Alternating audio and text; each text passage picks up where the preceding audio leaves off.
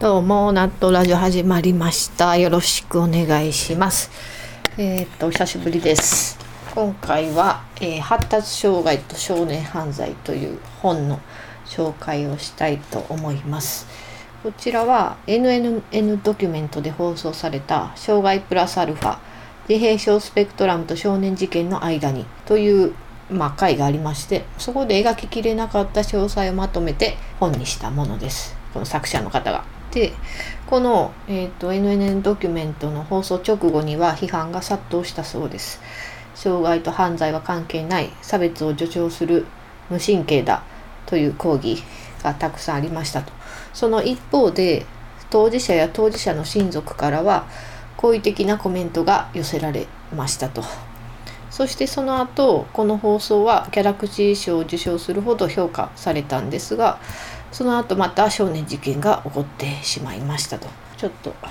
本の一部読みますね。少年による衝動的な暴力や殺人を語る時に社会やメディアでは家庭環境や学校教育などにその原因を求めてきた。これは間違っていると断言できる。もちろん家庭環境や学校教育などの要因はあるだろう。だがそれだけではないし、それが主要因ではない。にもかかわらずそれに執着し目を塞いでしまうことは、神戸連続児童殺傷事件、佐世保女子高生殺害事件、名古屋大学女子学生殺人事件などの不可解な少年事件の本当の原因から目をそらし、未来ある子供を適切な治療によって救えなくする危険性をはらんでいるとしています。今こそ私たちは事実を知らなければいけない。知らないことは罪だし、知っているのに知らない人にそれを伝えないのはもっと悪い。だから私は今、発達障害と犯罪との関係について詳しく本書で語ることにした。誤解を避けるためにもう一度言う発達,、えー、発達障害がそのまま少年犯罪に結びつくわけではないしかし結びつく可能性があるとしたら何なのかそれを伝えたいのだとしています。この本自体も、えっ、と、Amazon のレビュー見てもらうと分かりますけど、賛否両論真っ二つに分かれている本です。まあ、あちこちでね、発達障害という言葉見聞きして知ってる人も多いですし、まあ、実際対象者は増加傾向にあると言われています。えっ、と、遺伝子に起こる新生児突然変異の要因の97%が受胎児の父親の年齢にあるとしている研究もあります。だから、えーと、結婚の高齢化とかそういうのも背景にあるのではないかと言われています。あと診断数の増加も関係してますね。昔は、えーと、そういう発達障害の診断ってそこまで浸透してなかったですから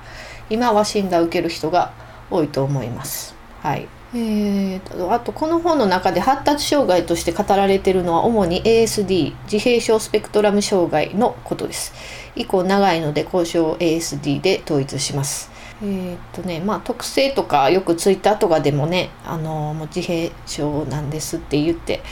やってる人もいるんで、まあ、知ってる人も多いかもしれないんですけども、まあ、ちょっとね詳しく言うとたくさん出てくるので割愛しますけど、まあ、ざっと言うと社会性の低さであるとかこだわりの強さ人に対する共感性の弱さパターン行動が多く融通が利かない曖昧な表現が苦手とコレクションとか感覚過敏とかですね。こういう言葉だけ切り取るといやいや個性の範疇やんって思う人も多いかもしれないんですけども明らかにちょっと何て言うんですかねうんと蒸気を逸脱しているというか飛び抜けた強い特徴があるっていうことですかね。うん、その個性の範疇に収まりきらないほどにちょっと強いそういう特徴があるっていう感覚ですね私の感覚では。はい、まあ特に後期の自閉症知的障害を伴わない ASD の人は IQ が平均よりずば抜けて高かったりとかそのこだわりの強さや執着性などの特性を生かして研究や設計の分野で大成功している人も少なくありません。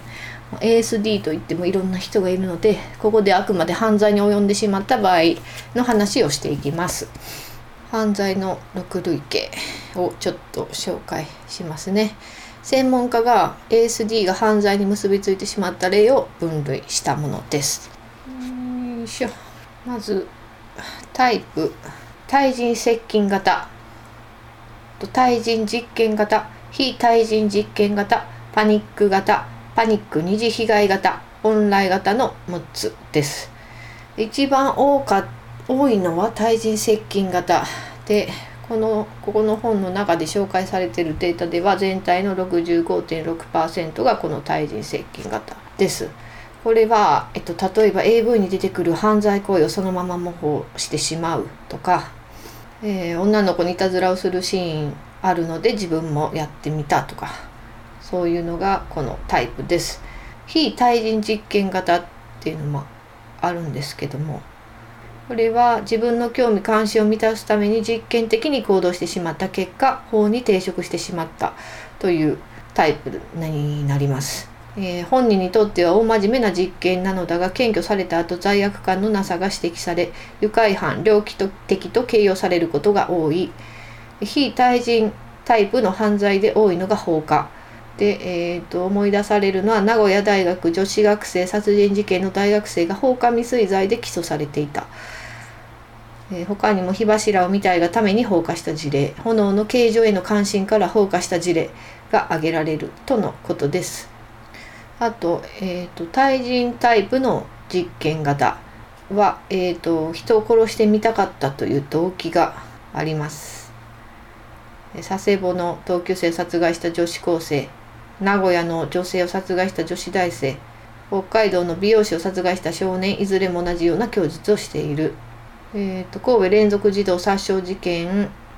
の犯人の少年は最初は動物を殺す実験から始まった好奇心が最後には殺人に至ってしまった。佐世保の同級生を殺害した女子高生も同様だ。彼らは文字通り実験として人を殺したかったのである。そして殺人という実験の中で死とはどういうものかを理解しようとしたのではないだろうか。とあとはパニック型というのがあります。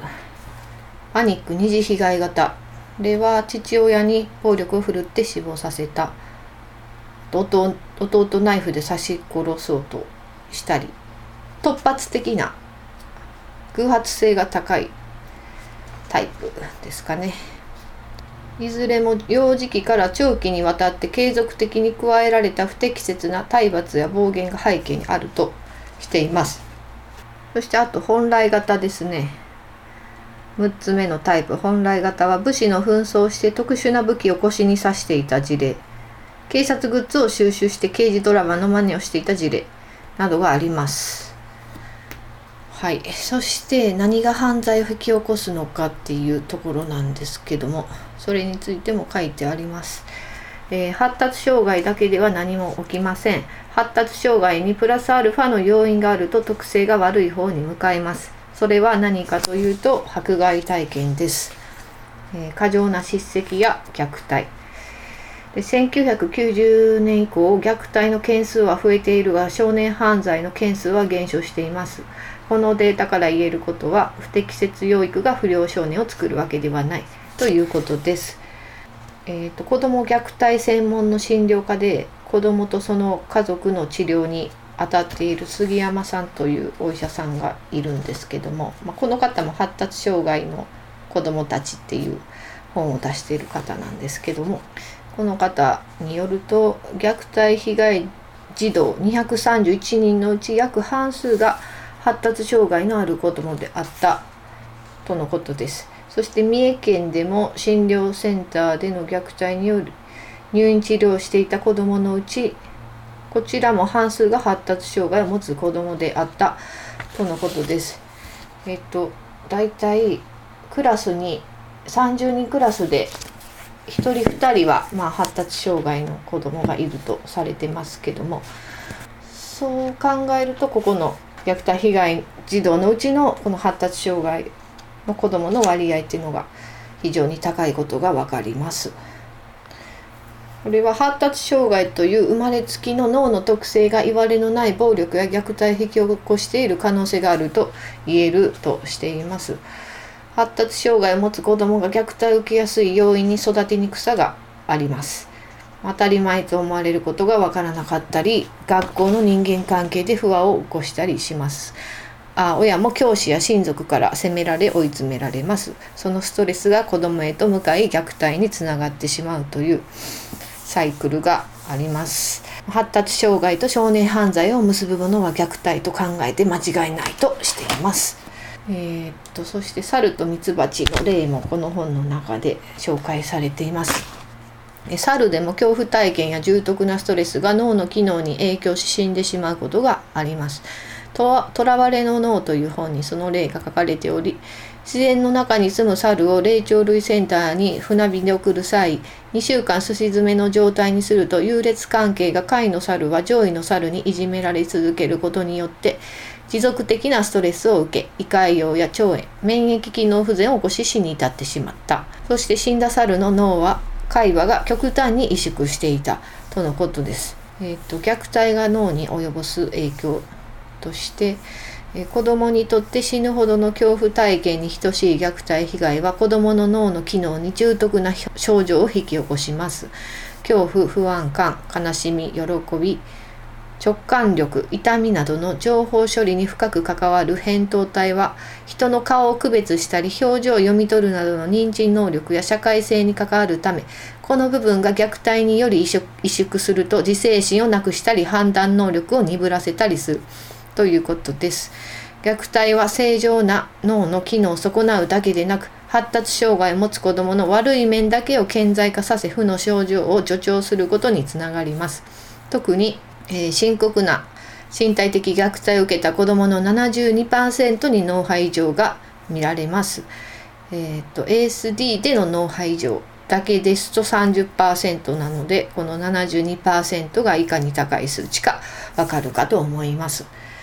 して前頭前野が萎縮すると機能不全を起こし単純で偏った思考しかできなくなるということです。あと発達性トラウマ障害というところにも触れてます。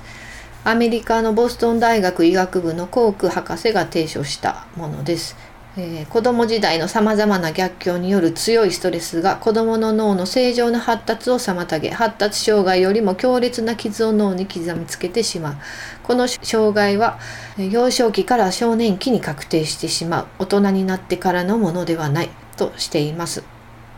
えー、っとこれは行動面に変化が現れます。異常な警戒心の芽生え過食排便や排尿に関する障害。異常なほど素直になる。頑張りすぎる多動過度の乱暴虚言詐欺的行動性的な逸脱行為。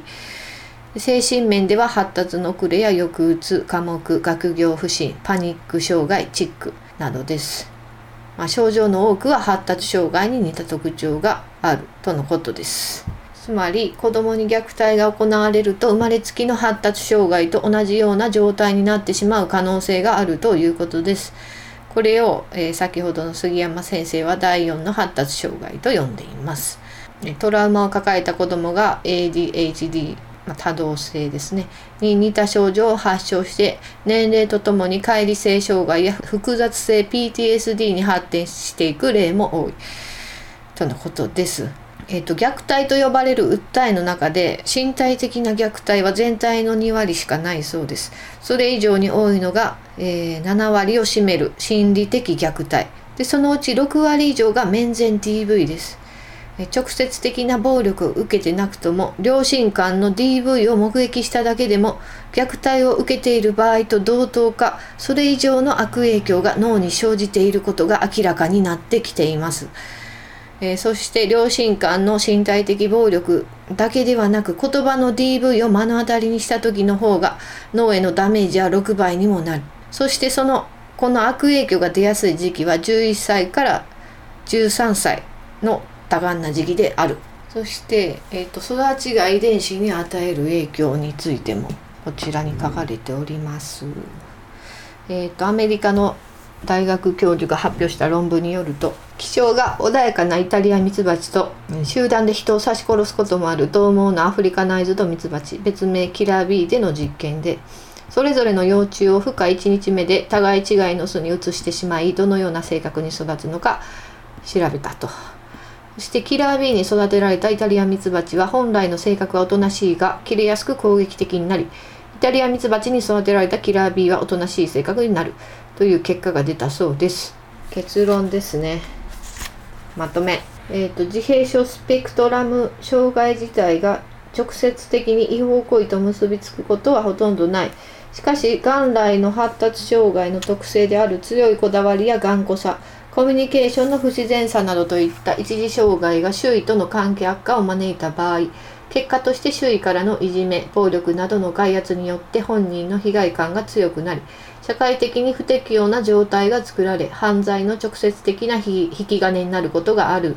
特に虐待を受けた場合環境に敏感な特性のため恐怖体験がトラウマ心的障害につながりフラッシュバックしてしまうタイムスリップ現象を引き起こす。そしてその結果さまざまな自閉症スペクトラム障害の特性が負の要因となって犯罪行為に結びつくことがある